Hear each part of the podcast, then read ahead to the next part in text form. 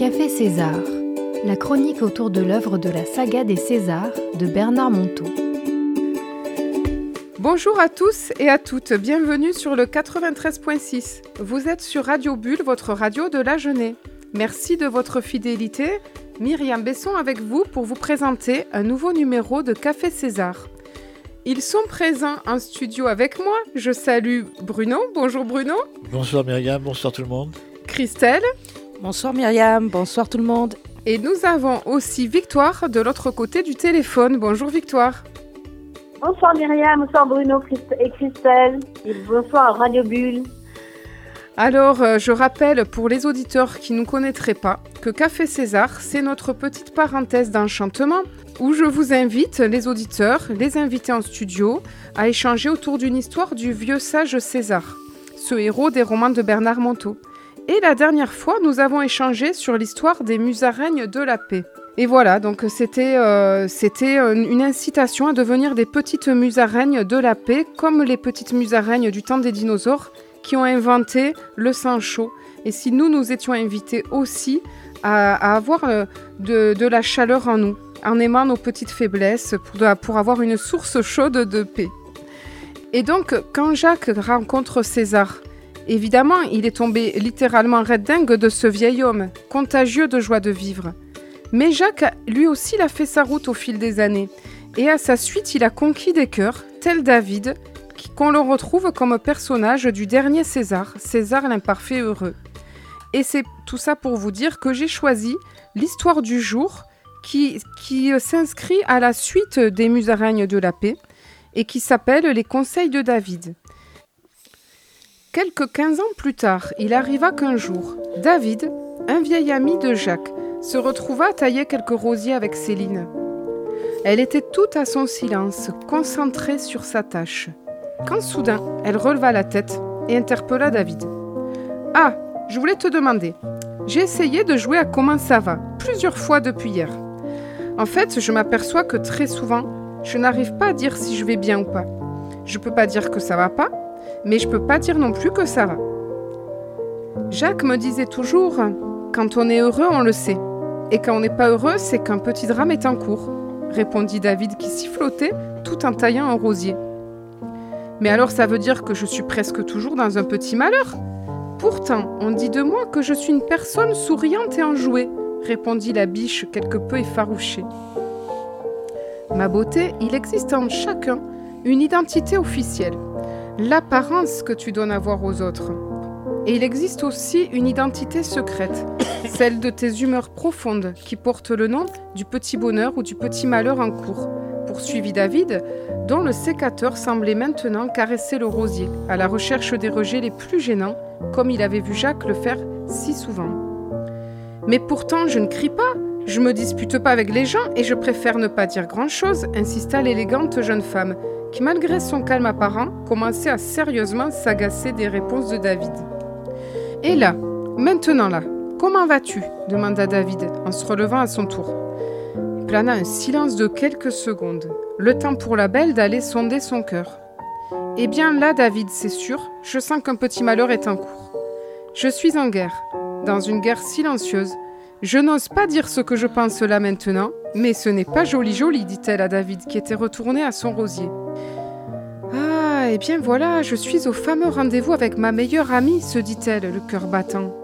Alors elle se mit à se confier, à haute voix, comme si elle avait quelqu'un à ses côtés.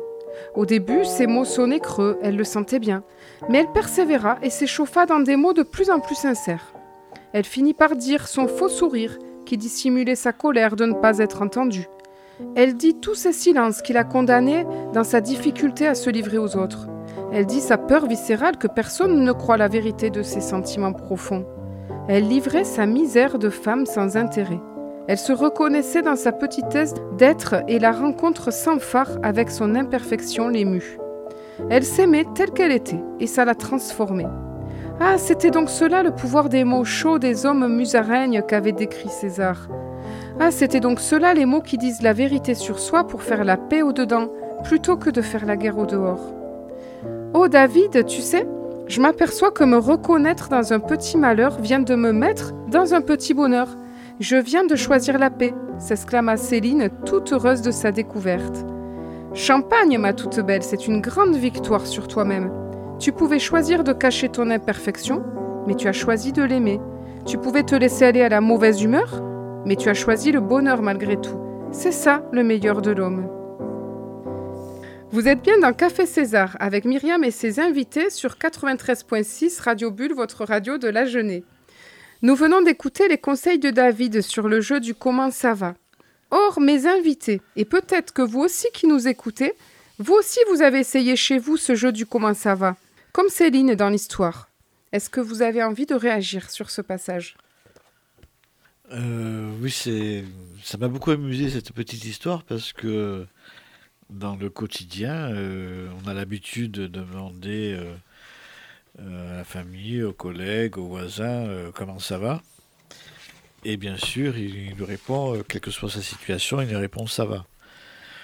Et donc ça contraste un petit peu avec le texte parce que ce sont des, des comment ça va un petit peu robotique, un petit peu de politesse.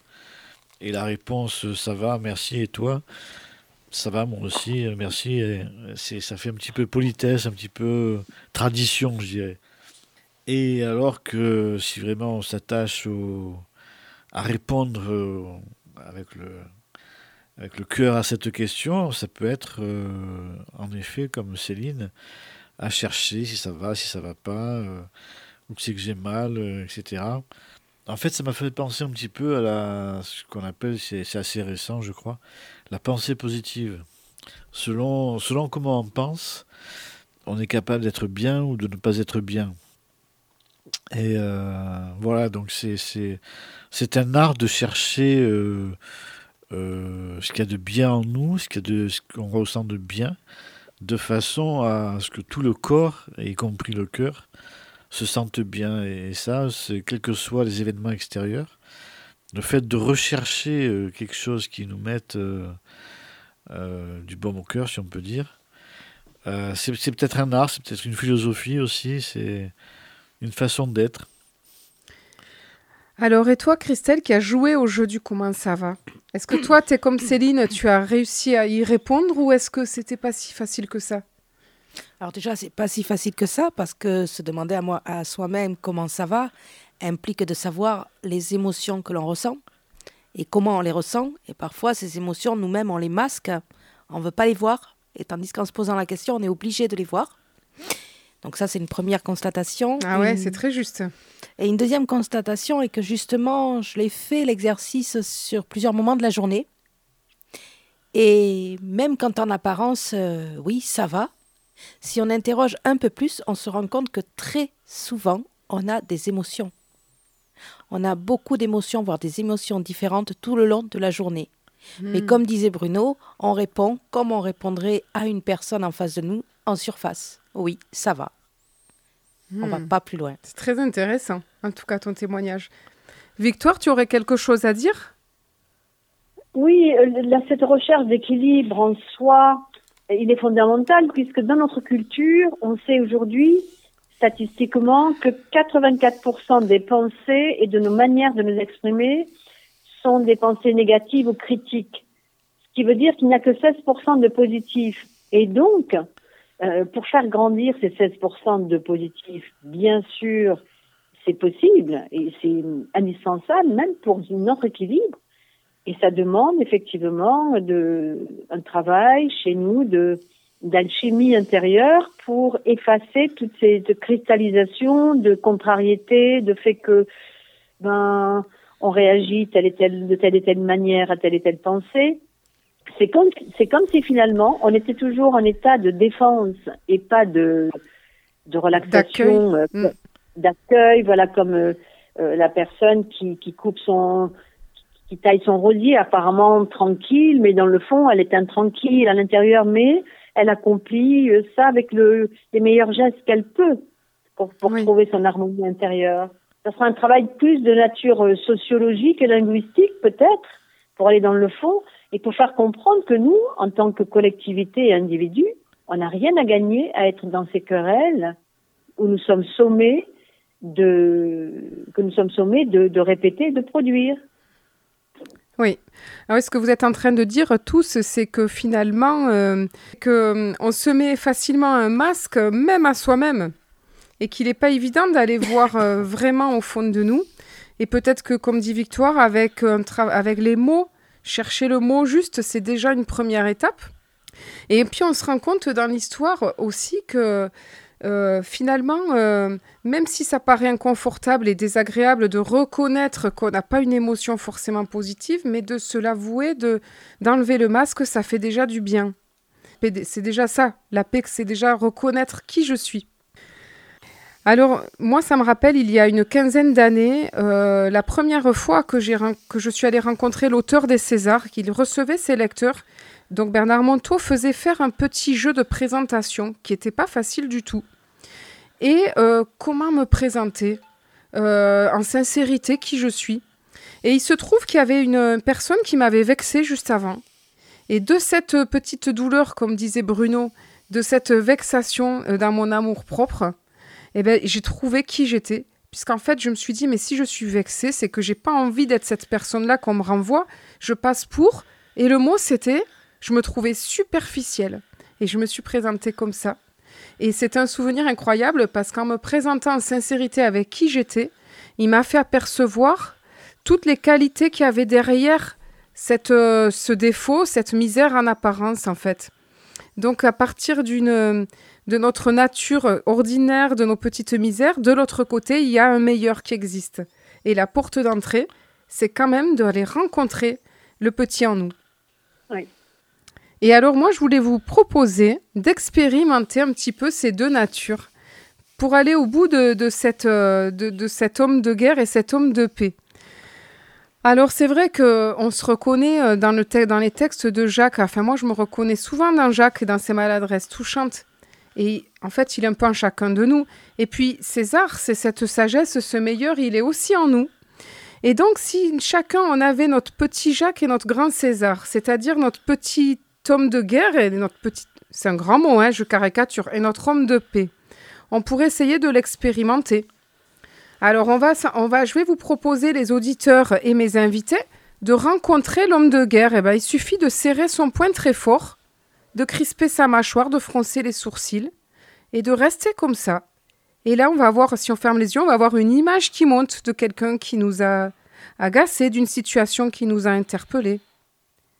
Alors, c'est mieux en silence, on est à la radio, donc moi je commente en même temps. On va avoir une situation, une personne, quelque chose qui nous met euh, en tension, qui nous met... euh, ça peut être même nous-mêmes. Hein. Eh bien là, nous avons rencontré l'homme, le petit homme avec un petit H, la petite femme avec un petit F qui est en nous. Vous avez euh, eu des images? Ou pas? Oui, avoir quelque chose de très curieux. Je me suis vu euh, habillé en romain avec une épée à la main et demander à mes soldats de me suivre à la guerre. ben, On appelle ça une image inspirée. C'est une image inspirée de, la mise, de, de ce qui t'habite en ce moment. Après, c'est à toi de faire la route, à dans quelle situation ça correspond euh, dans ta vie. Ben, c'est quand tu as prononcé le mot guerre que ça m'a fait penser à ça. Je pense que ça a été le mot déclencheur. Après, euh, d'autres mots auraient déclenché, je pense, d'autres images. Ah ben tout à fait. Tout à fait. Il y a le point et il y a les mots. Voilà. Alors je vais vous proposer d'expérimenter l'homme 2 qui est en nous aussi, qui est représenté par César, qui est représenté par le meilleur de nous. Et donc on va, on va ouvrir notre main maintenant, ou nos deux mains. Et, euh, et, puis euh, laisser monter le petit sourire. Laisser monter les yeux gentils qui vont avec. Et, et observer comment on se sent et, et si euh, il y a eu quelque chose, une image qui monte. Et ça serait intéressant si c'est la même personne qu'on a vue en guerre et qu'on revoit en paix. Vous avez eu des images de d'une situation ou d'une personne? Oui, moi j'ai peut-être pas forcément une situation, mais des moments agréables euh, de ma vie qui me sont passés à ce moment-là. Et c'est fou comme ça, ça, ça renvoie tout de suite à quelque chose en fait. hein. Voilà, pour résumer ce que nous avons vécu, il faudrait vraiment le, faire un peu plus longtemps. On pourrait dire qu'en nous, il y a les deux natures, elles sont là. Et est-ce qu'on veut entretenir plutôt la nature qui se met euh, facilement euh, mâchoire crispée, poing fermé. euh, en fait, c'est l'homme, c'est la c'est l'homme qui dit tout le temps du mal de lui. Chaque fois qu'on dit du mal de, de nous, on est en guerre avec nous et on est en guerre avec les autres. Et puis, il y a la deuxième nature qui est là aussi. Et cet homme-là, lui aussi, dit du mal de lui, sauf que, eh ben, il a appris à transformer ses jugements contre lui et à leur donner un petit peu de tendresse et d'amour. Et ça donne un tout autre état d'être. Ça donne un état où on est en réjouissance secrète, puisqu'on a fait la paix avec nous-mêmes. Donc voilà, c'était ce que je voulais vous inviter euh, à vivre, à expérimenter, à partager. Est-ce que vous avez envie de rajouter quelque chose? Euh, oui, le, mot est très important. euh, on peut changer d'humeur d'une seconde à l'autre selon euh, le mot que l'on reçoit. Par exemple, j'aime bien cette petite histoire. vous enfermez votre femme et votre chien dans le garage. Deux heures après, vous revenez. Et tous les deux vont vous faire la fête, mais de manière différente. Et voilà, tout ça pour vous dire que selon le contexte, selon, selon on va dire, oui, le contexte, hein, le, le- ça peut être pris différemment par, euh, par les personnes qui le reçoivent et puis le mot lui-même, quoi. Et puis même l'intonation, je pense que l'intonation est aussi importante que le mot. Plus le contexte. Voilà. Et toi, Christelle, si tu avais un petit mot de la fin Ben, moi, je dirais qu'il est plus facile de demander si ça va à son voisin que se le demander à soi-même. Très juste. Victoire, tu aurais un petit mot de la fin?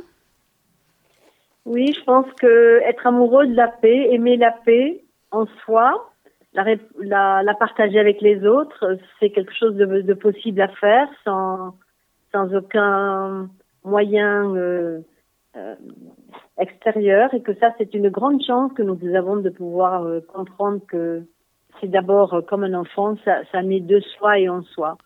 Oui. Et ça me rappelle aussi la légende amérindienne, vous la connaissez avec le loup noir et le loup blanc? Ah oui, qui est Euh, magnifique. qui est magnifique. Hein et oui, c'est ça. En fait, c'est un peu le symbole de, de ces deux humanités que nous avons en nous. Et euh, pour la petite histoire, c'est le vieux sage euh, qui répond à son enfant, c'est ça? C'est ça, Victoire? C'est ça, oui. Ou bien il lui dit, voilà, il y a deux loups, il y a un loup blanc et un loup noir. Oui, Le loup blanc, eh bien, c'est celui de la paix, par exemple, dans notre exemple, et le loup noir, c'est celui de la guerre. Et qu'est-ce que tu fais? Tu donnes à manger auquel Eh bien, je donne à manger à celui que je fais grandir. Ah Et il lui dit, mais je donne quand même à manger aux deux pour savoir qu'il existe toujours un loup noir en moi. Ah, mais je connaissais pas cette chute-là. Et c'est vraiment intéressant. Parce que finalement, Mhm. comment dire, on n'a pas à négliger un, un loup par rapport à l'autre. hein. Il faut nourrir les deux. équilibre. Et oui, il faut garder l'équilibre. Ah, c'est très beau. Eh bien, il n'y a plus qu'à. Donc, je vous invite, les auditeurs. Je vais donner des croquettes à chacun de mes loups. Eh bien, ça y est, les amis, notre émission se termine. C'est déjà le moment de se dire au revoir. C'était Café César sur Radio Bulle 93.6 avec Myriam Besson, Christelle, Bruno et Victoire. On se retrouve dès la semaine prochaine, même jour, même heure, sur votre radio de la Genève pour la suite des aventures de César. N'oubliez pas que vous aussi, vous pouvez participer et devenir un des invités du jour. Et vous pouvez me retrouver dans mon club de lecture mensuel. Contactez-moi à myriam.radiobulle.net ou sur Facebook à la page Café César. Au revoir tout le monde et merci de votre participation. Merci à tous. Merci Myriam, merci. Bonsoir tout le monde. Merci Victoire. Merci, au revoir. Que la paix soit dans nos cœurs.